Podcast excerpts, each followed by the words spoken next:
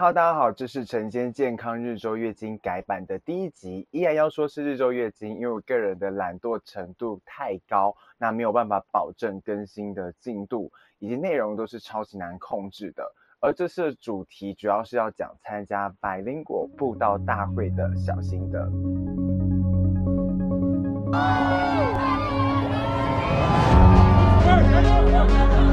好，这一次布道大会时间上，因为和同志大游行撞期，不过实际上应该不会影响到人数吧，因为有不少的同志觉得他们可能是中共同路人。教主有先教大家说不要排队嘛，所以我就乖乖的一点四十五分才到，然后就看到这个景象。低估了台湾人，台湾人最喜欢的就是什么？就是排队。没有拿到莲花水灯没有关系，但是我们有纹身贴纸，而且因为主办单位比较忙碌，所以刚开始根本就找不到队伍的头跟尾，我们就自己找地方站，其实我们就变成新的头。不过教徒就是教徒，高 EQ 几乎没有人抱怨。他们都在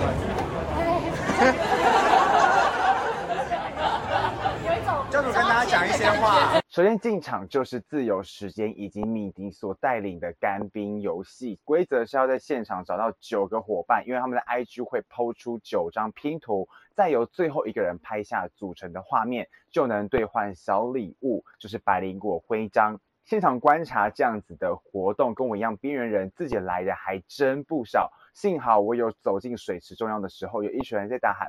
减三减三，那我就立刻举手捡现成的尾刀。而世界就是这么小，其中一个教徒竟然是以前曾经玩过桌游的记者同业，而且我们还在苹果当过同事。破冰游戏长达一个半小时，九张图片会在这段时间内陆续的发出，所以一定有很多时间跟新朋友尬聊。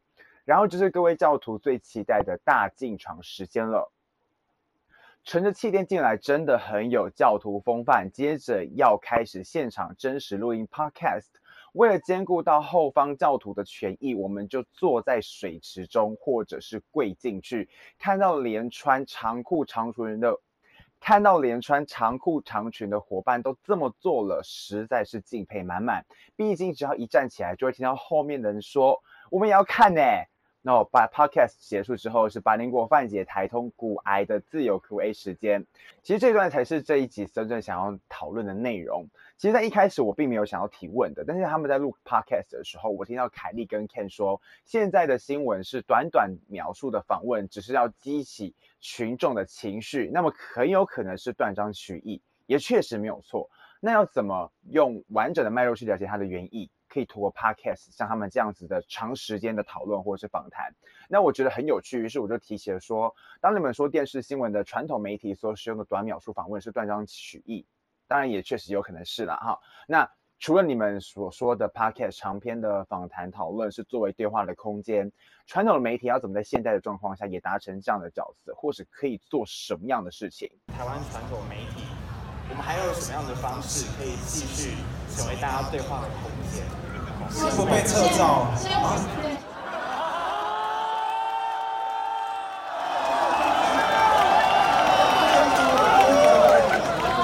我看你视频这么好，应该真的不是周片的。果然跟绿都有。哦。中视啊，中中视哦。哎，我爸都看中视哎。华视。我我们先简单讲，然后来来分析啊。因为时候讲要讲，他没讲过太多。哎，其实如果以传统媒体的话，其实那时候国外很多传统媒体都没有做发展。哎，就这样。我觉得传统媒体可以做事情，很多，他们就是可以做做教育的，教材。然后我真的觉得，因为我知道大家都会被那个电视台或者是小时时间给限制嘛，所以可是 long form 的东西就是多到 YouTube 上面就好。可是我跟你说，华视不要怕，为什么？因为你们华视有很多房子吧。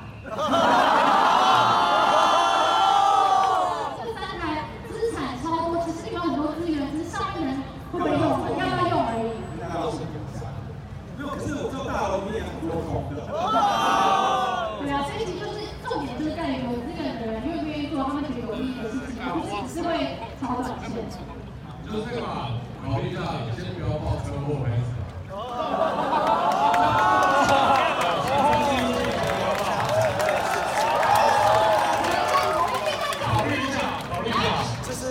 不知道大家有没有多久没有看过华视新闻？大概从去年开始，我们对于社会以及社会的新闻就非常的少量，大部分着重在民生以及长专题包含新闻会客室，还有真相打假打假新闻的这个专题里面。那么就是确实我们是减减少了这些，但我们看到的是 收视率的见底，从哆啦 A 梦播完就会直接坠落谷底。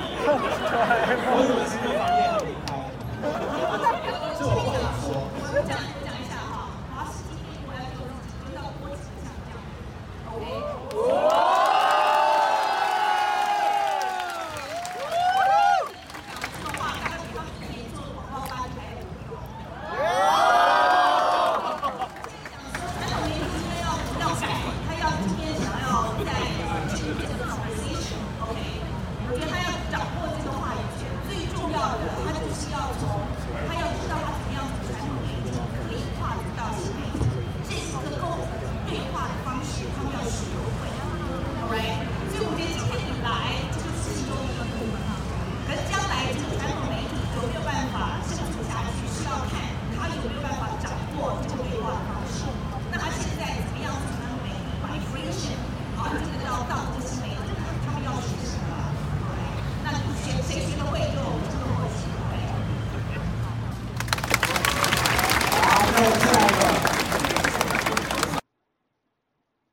这在整段 Q&A 的这这个流程里面，和主持人对话最多的人大概就是我了哈。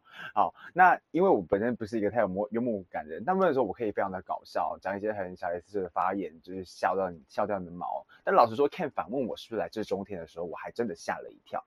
呃，虽然我知道他在开玩笑啦，那我也在想说，万一我说是，他会怎么回我？在中间确实台通的成员，呃，因为不好意思，我我没有听他的节目，所以我目前没有办法很确定他的名字是什么。他说我们可以从少报车祸的新闻开始，却其实他们的讨论的发言啊，我觉得非常好，因为它完整的体现现在民众怎么去看待新闻媒体的一个方式。不管我们究竟是来自哪一家的媒体，只要我们拿着麦，我们叫做记者。但是现在观众已经不信任媒体到了一种地步，其实有一部分的民众是连看都不看啊，因为新闻嘛，就是都觉得就是三气：密录器、行车记录器、监视器，就是三气新闻。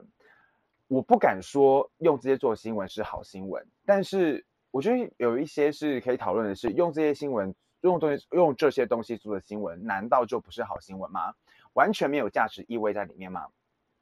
那我想也不尽然啦。但但如果都是这些，可能也会有一些问题。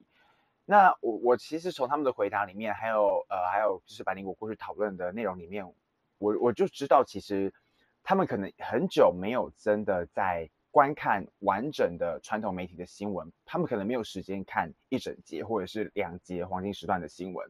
那因因为我们各各个媒体并不是没有做。深入报道或者是专题，有非常的资深记者做过，而且正在做。那我自己也曾经做过，连坐在他们旁边的范姐也是。那播出时段可能因为就是收视考量，机车了一点。那确实也有上传，像他们说的要上传到 YouTube。那宣传够不够，我也我也不是很清楚。当然，就是我在访问的 Q&A 的时候有提到，华视最近在。